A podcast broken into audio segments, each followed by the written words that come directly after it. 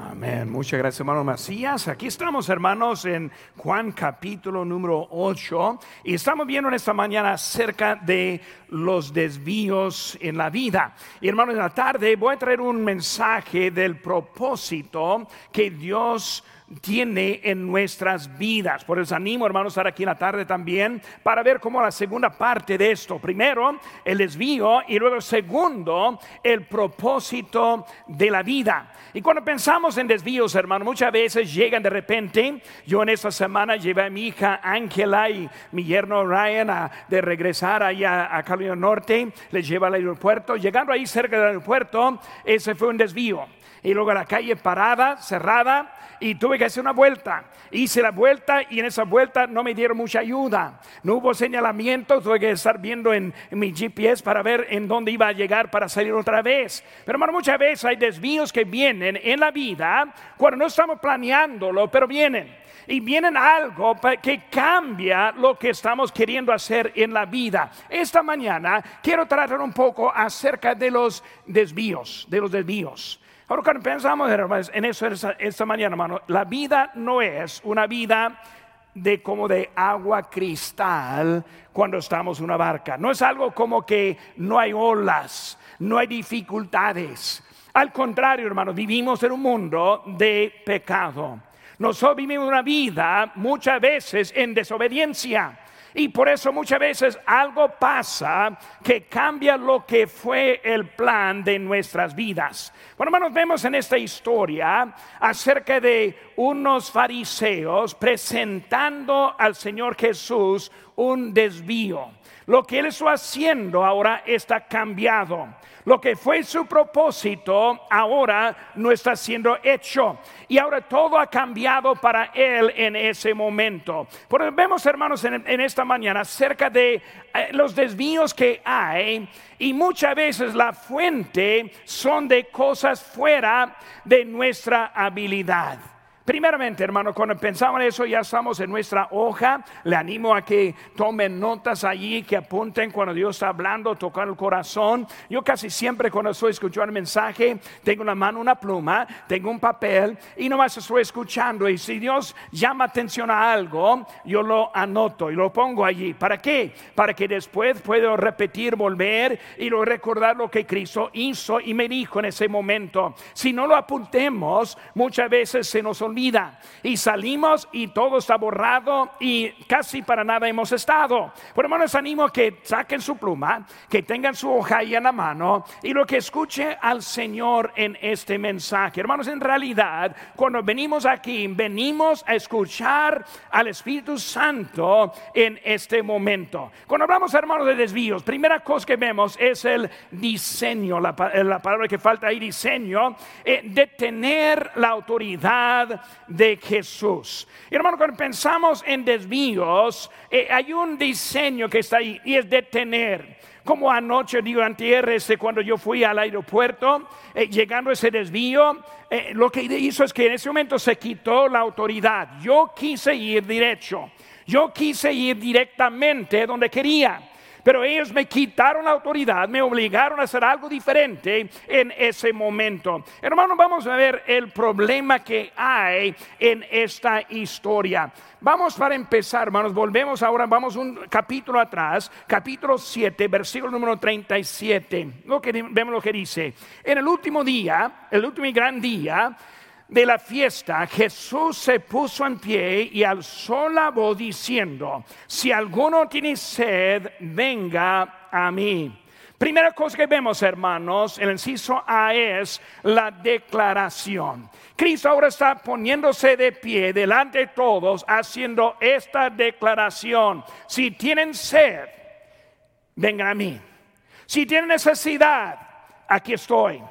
Lo que te falta en la vida, aquí estoy. La dirección que te falta, aquí estoy. Lo que necesita de la vida, aquí estoy. Él está haciendo una declaración y una declaración de autoridad. Él está diciendo, yo soy el que tiene autoridad en este mundo. No hay otro. Él es el único. No hay otro nombre bajo el cielo dado a los hombres en que podamos ser salvos. Hermanos, Cristo no comparte su autoridad con ninguno. Él ahora está declarando su lugar en ese momento. Ahora, en esa declaración vemos que es una invitación. Y hermano, cuando pensamos en Cristo, Él quiere ser la autoridad única en su vida. Pero hermano, solo viene por una invitación. Él no le está mandando, aunque viene en forma de mandato. Pero nosotros tenemos la voluntad de obedecer o desobedecerle al Señor. Podemos seguirle o podemos dejarle. Podemos salir diferentes de este mensaje o podemos salir iguales como entramos. Cristo nos da la, opción, la opción pero vemos la invitación que hay. Es para todos. Era, para aquellos que eh, se vieron su necesidad. Hermanos, Él está disponible para ayudarnos en nuestra vida. Si tienes sed, dice Él recordando la historia de la samaritana, cuando vemos en Juan 4:10 dice, respondió Jesús y le dijo, si conocieras el don de Dios y quién es el que te dice, dame de beber, tú le pedirías y él te daría agua viva. Él está diciendo, yo soy el quien puede quitar la sed. La sed. Si está trabajando afuera y el sol pegando, llegando a 110 grados, empieza luego con sed. Él está hablando algo, esa agua, hermanos, es lo que produce o mantiene la vida. Es lo que nos da la vida en nuestra, en nuestra, en nuestra vida. Si no hay agua, no hay vida. Él ahora está diciendo en esta invitación, aquí estoy para suplir en esa necesidad que tiene. Vemos su persona. Cristo es ese agua viva. Él es la vida eterna. E, este, él está diciendo hay que creer, confiar, recibir. Hermanos, todo lo que hay en ese mundo es acerca de Él. Cuando hablamos de la vida, hermanos, vivimos en un país. Tenemos reglas y leyes. Vivimos en nuestro estado, California ya sabemos lo que está pasando aquí, pero lo que vemos, hermanos, en esta mañana es que necesitamos entender es Cristo quien hace la diferencia. Dice en Juan 1:12, mas a todos los que le recibieron, a los que creen en su nombre, les dio potestad de ser hechos hijos de Dios. Solo es Jesucristo. Y sabe que, hermanos, Él tiene un plan para nosotros. Él nos dejó con un plan, escuchar. Esta mañana escuchamos aceptar, aceptar lo que nos dice, creer, creer lo que nos dice, entender el plan que Él tiene para nosotros. Él ahora en capítulo 7 está estableciendo una base de autoridad al pueblo. Pero vemos que Él está poniendo su lugar a la autoridad y vemos que Él está ahí con su plan, ese que tuvo. Vemos ahora la siguiente cosa, la división. Número inciso B ahí en nuestra hoja es la división la autoridad, una división de la autoridad. Algunos lo vieron a Cristo como el profeta. Aquí vemos, hermanos, en capítulo 7, versículo 40. Entonces algunos de la multitud oyendo estas palabras decían, verdaderamente este es el profeta. Me imagino que los que estamos aquí en esta mañana ya creemos que Jesucristo es ese profeta, que Él es el Mesías, que Él es el Salvador. Nosotros ya entendemos lo que Él está diciendo al mundo. Porque vemos, hermano, las divisiones que algunos sí creen, pero hay otros que no. Vemos aquí en versículo número 41. Otros decían, ese es el Cristo, pero algunos decían de Galilea ha de venir el Cristo? ¿No dice la escritura que del linaje David y de la aldea de Belén, de donde era David, ha de venir el Cristo? Por eso estamos viendo que algunos lo vieron como el profeta, pero otros no lo aceptaron. Otros pensaron que iba a ser más. Vemos en versículo 31, hermano, nuestro texto dice, y muchos de la creyeron en él y decían, el Cristo cuando venga hará más señales que las que éste hace. Eso viendo que algo diferente, pues cuando venga el otro o venga el verdadero, todavía no entendieron lo que está pasando. Muchos viven la vida siempre esperando más. Ahora no tengo tiempo para verlo aquí en la, palabra, pero los, fariseos siempre querían más. Ellos comieron de la alimentación de cinco mil. Y hermanos, para entender en eso, se requiere como 20 toneladas de comida para poder darle a comer a tanta gente. Piensa un momento, de cinco panes, tanta comida, sobrando 12 cestas. Y después de unos 20, 30 versículos, ellos piden al Señor otra señal, como que esa no fuera suficiente. Muchas veces, hermanos, los cristianos hace que somos culpables de esto. Cristo hace tanto en nuestras vidas, pero cuando vienen dificultades, queremos otro milagro más. Cuando tenemos algo en contra, queremos palabra nueva. Queremos este que el Señor nos diga algo diferente. Por hermanos, siempre hay los que eh, este, nos, no saben. hermanos, este, en versículo 26 de Juan 6 dice, respondió Jesús y les dijo, de cierto, de cierto os digo que me buscáis, no porque me habéis visto, porque habéis visto las señales, sino porque comiste el pan y os saciasteis. ¿Cuántos hay que viven y sirven a Cristo por lo que Él hace por nosotros? Si Él bendice mi matrimonio, aquí estoy. Si Él me bendice con mis hijos, aquí estoy si Él suple con mis necesidades, si Él me hace lo que yo estoy, yo estoy aquí, pero cuando viene algo contrario, cambia el asunto. Separaciones se van. Problemas con los hermanos, uno ofende a otro, nos vamos. No hay suficiente para nuestros, eh, eh, lo que queremos, salimos. Los hijos empiezan a revelar un poquito, ya no estamos. Muchas veces estamos sirviendo simplemente por lo que nos da en vez de quien es nuestro Señor. Hermanos, muchos siguen a Cristo por lo que van a recibir vida eterna, un favor místico, bendiciones. Pero hermanos, vemos que ellos ahí estuvieron escuchando acerca de la autoridad. Hermanos, dándonos vida ya nos ha dado más que nosotros merecemos. Dándonos la vida eterna, ya nos ha dado mucho más de lo que hay en este momento. Pero vemos que Él ahí estuvo allí y ellos ahí estuvieron. Y luego vemos otra cosa con ellos, hasta que ellos no tuvieron respeto para nuestro Señor. Capítulo 8, hermanos, otra vez ahí estamos. Capítulo 8, versículo 7 dice, y cómo insistieran en preguntarle insistir. Es una palabra fuerte para mí. Insiste. Habla pero no pregunta, sino insiste. Y hermanos, cuando hablamos de Cristo en la vida, ¿cómo es el Señor que hay? Hermanos, aparte de eso, vemos también mucha confusión con ellos.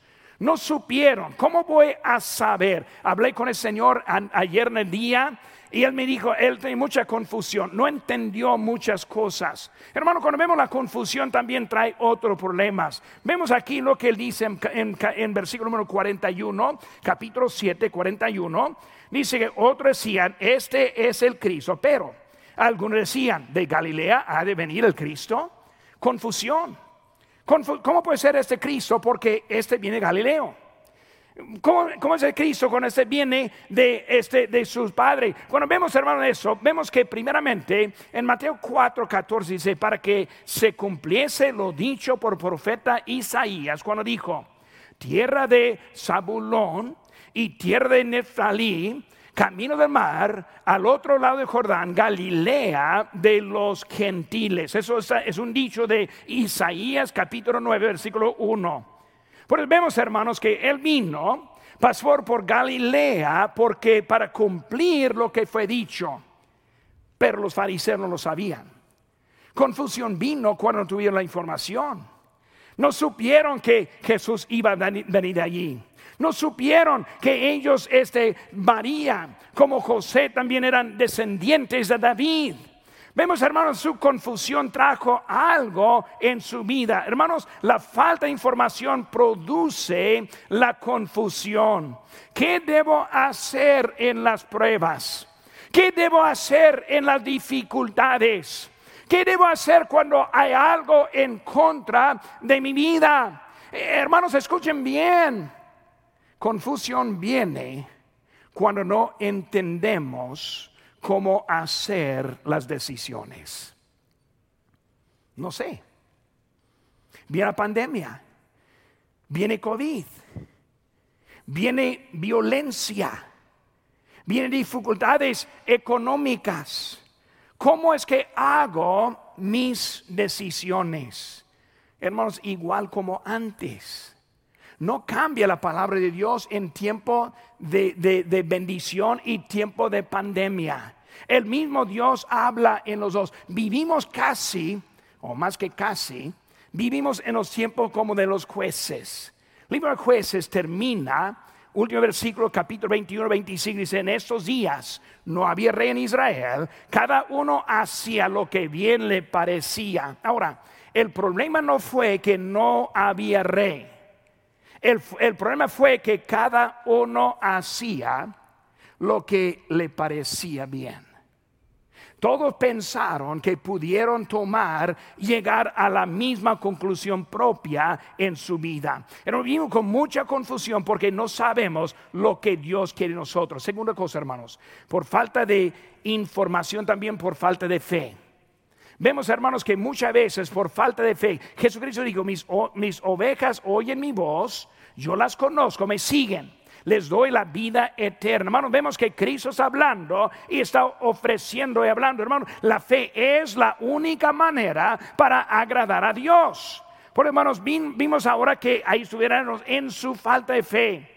Ahora vemos esa división. La división que vimos, hermano, ahorita, división siempre viene cuando no acepta la autoridad y luego la confusión entra.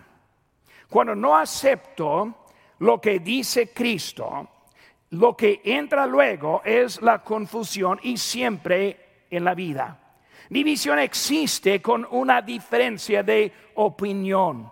¿Es Cristo o no? Dijeron ellos. ¿Es su palabra verdadera o no? Lo que dijeron una encuesta que yo vi en esta semana que 60% de los cristianos milenarios, o sea, los de 25 a 40 años, no creen que Jesucristo sea el único camino al cielo. 60% de milenarios cristianos. ¿Qué estoy diciendo, hermanos? 60% de los cristianos milenarios no son cristianos.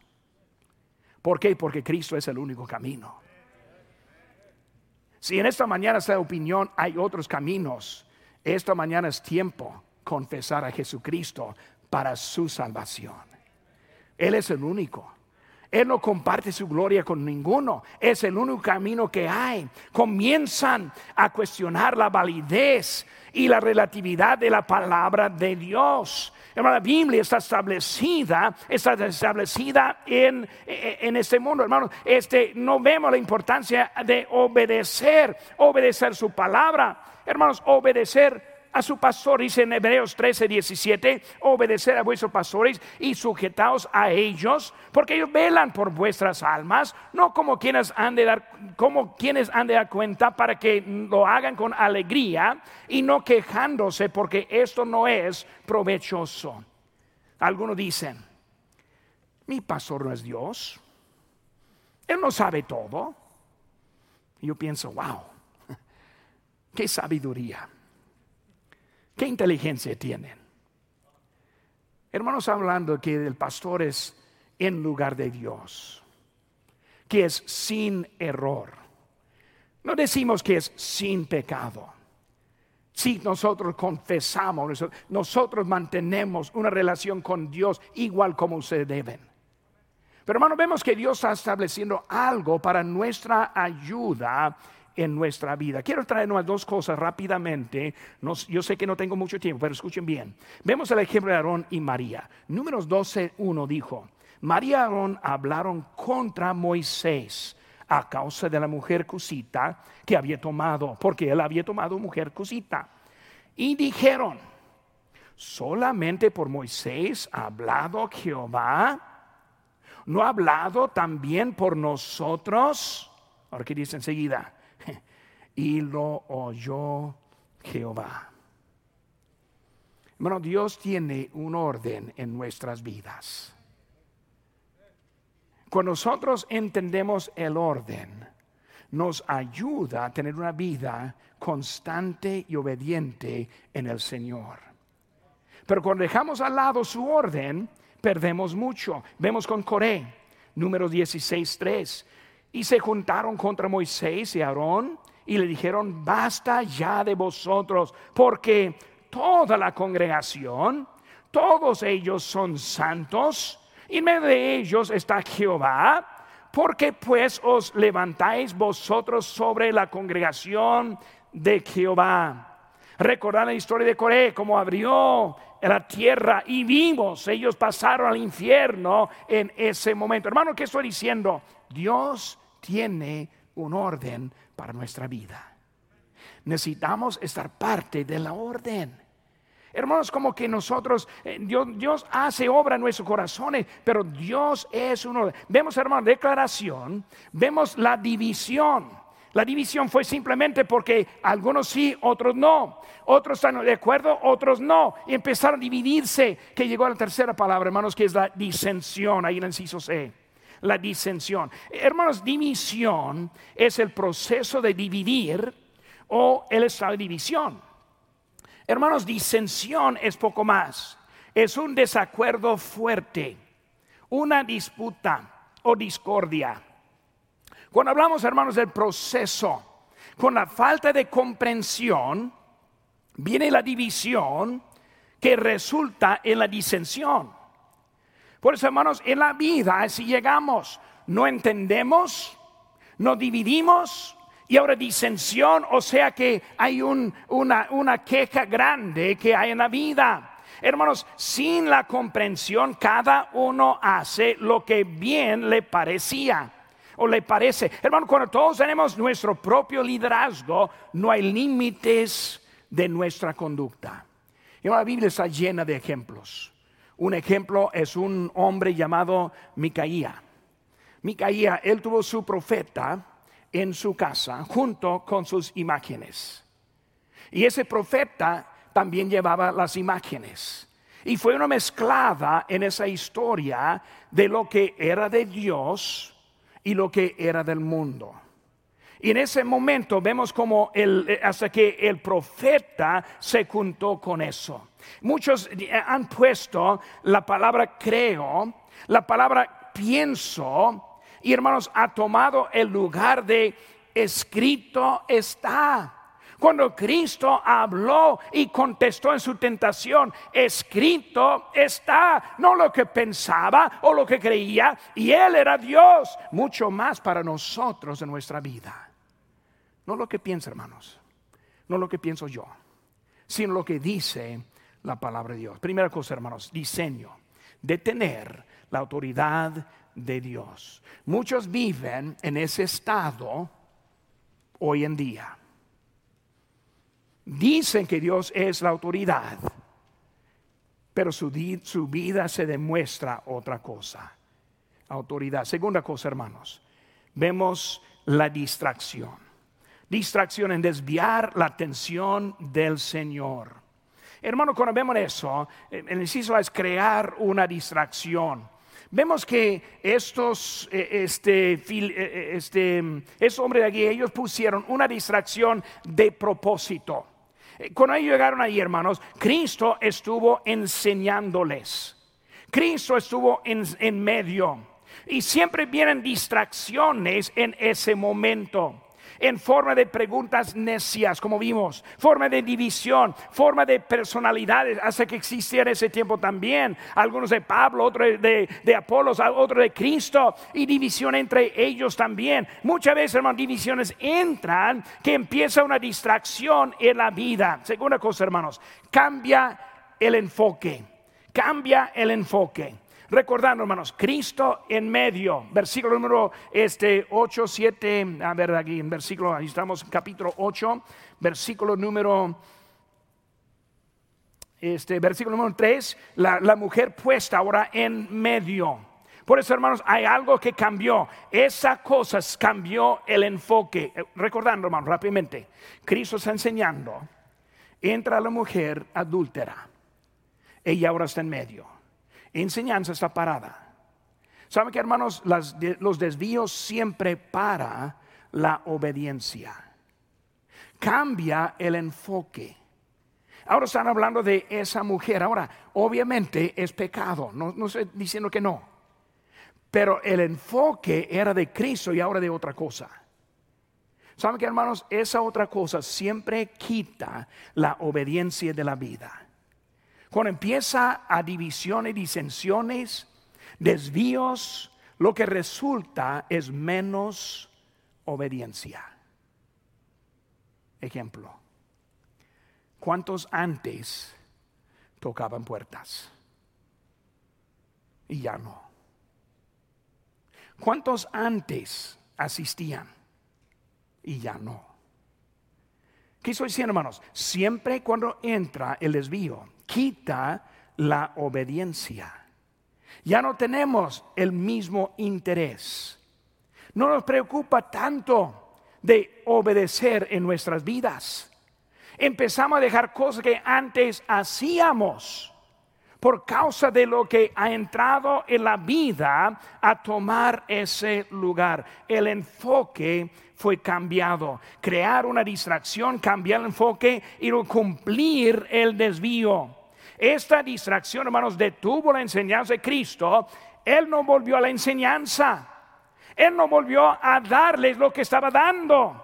Lo que él quiso realtar en ese momento ya no podía a causa de ese desvío. Muchas veces, hermanos, permitimos algo en la vida que cambia la dirección, que resulta que nunca volvemos a lo que antes hacíamos.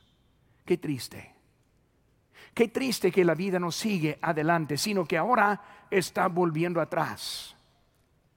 Qué triste que en un tiempo quería hacer lo que Dios quería.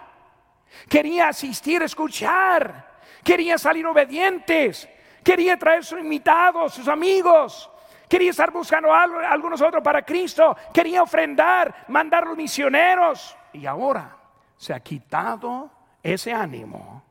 Y para muchos ya no vuelve ese, ese ánimo. El diseño de tener la autoridad, la distracción, desviar la atención. Y número tres, hermanos, la dirección. Demostrar la condición de los corazones. Vemos rápidamente, hermanos, aquí en capítulo 7. Dice, como insistieron en preguntarle, se enderezó y les dijo, el que vosotros esté sin pecado sea el primero en arrojar la piedra contra ella. E inclinándose de nuevo hacia el suelo, siguió escribiendo en tierra. Pero ellos, al oír esto, acusados por su conciencia, salieron uno a, uno a uno, comenzando desde el mayor, más viejo hasta este, este, hasta los voceros y quedó solo Jesús. Ahora, vemos algunas cositas rápidamente. Cuando hablamos del desvío, ahora dirección. Primera cosa vemos es revaluar. Palabra que falta, revaluar. Revaluar. Esta mañana, hermanos, el ánimo ahora está llegando. Aquí estamos juntos. Cada uno nuestra vida. Cada uno en nuestro estado. Unos obedientes, otros no. Unos avanzando, otros parados. unos con preocupación y otros no. ¿Qué es la primera cosa? Revaluar. ¿Cómo está su vida? ¿Cómo está la dirección? ¿Qué está haciendo Dios con usted en este momento? ¿Qué tan preocupado está con los que están alrededor. Ya no piensan con quienes trabajan cada semana y nunca les habla de Cristo. Ni siquiera nunca les extiende una invitación. Antes se preocupaban, pero ahora ya no. Es el momento de reevaluar cómo va la vida. Si está yendo como antes o no está yendo como antes.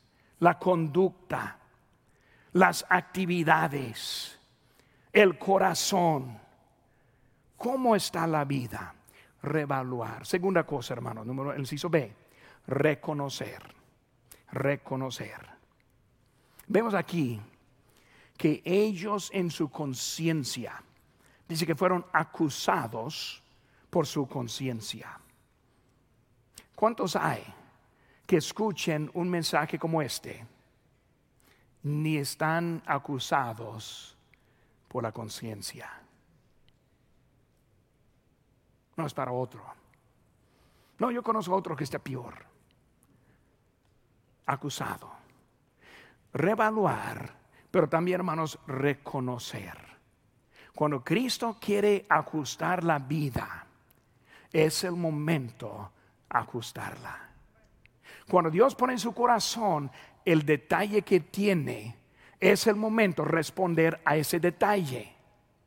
Cuando estamos aquí esta mañana eh, revaluando, hay que reconocer lo que Cristo ha puesto en su corazón. Número tres, hermanos, hizo C. Reintegrar. Reintegrar. Volvió a meternos en lo que es la obra de Cristo.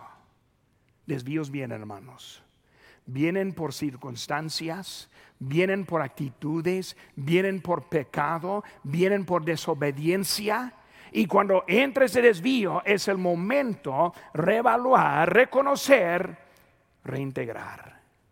Voy a meterme otra vez en la obra de Cristo ese papel que nosotros llenamos ahorita. Es algo para ayudarnos. Dos meses. Solo dos meses. Todos tenemos un tiempecito. No estoy pidiendo 20 horas a la semana. Una sola oportunidad saliendo para volver a meternos en la obra de Dios. Dios tiene algo para nosotros. Y saben que hay algunos que necesitan ahora meter su vida en el Señor, volver nuestros corazones a Él. Hermanos, el diseño es de tener la autoridad de Jesús. En ese momento, Cristo, digo, Satanás quiere que deje al lado este mensaje. Él está diciéndole, estás bien, no te preocupes, no, no te emociones no escuche tanto. Es poco fanático lo que está diciendo el pastor. Él ahora está, su diseño es quitar la autoridad de Dios en su vida en ese momento. Ese es el diseño. Pero hermanos, también vemos la distracción que llega ahora distraídos. Pero lo que necesita ahora, hermanos, es nueva dirección. Quizás alguien aquí en esta mañana que le falta la salvación como dije ahorita, 60% de los cristianos milenarios no creen que Jesucristo es el único camino al cielo. Cuando dijo Cristo, yo soy el camino y la verdad y la vida. Nadie viene al Padre sino por mí. Su fe está en Cristo y solo en Cristo. Escuchen bien, no quiero, no quiero ofenderle, pero está en Cristo y solo en Cristo o está en camino al infierno. Pero Dios te ama. Él quiere darte la esperanza de la vida. Cabeza inclinadas, hermanos.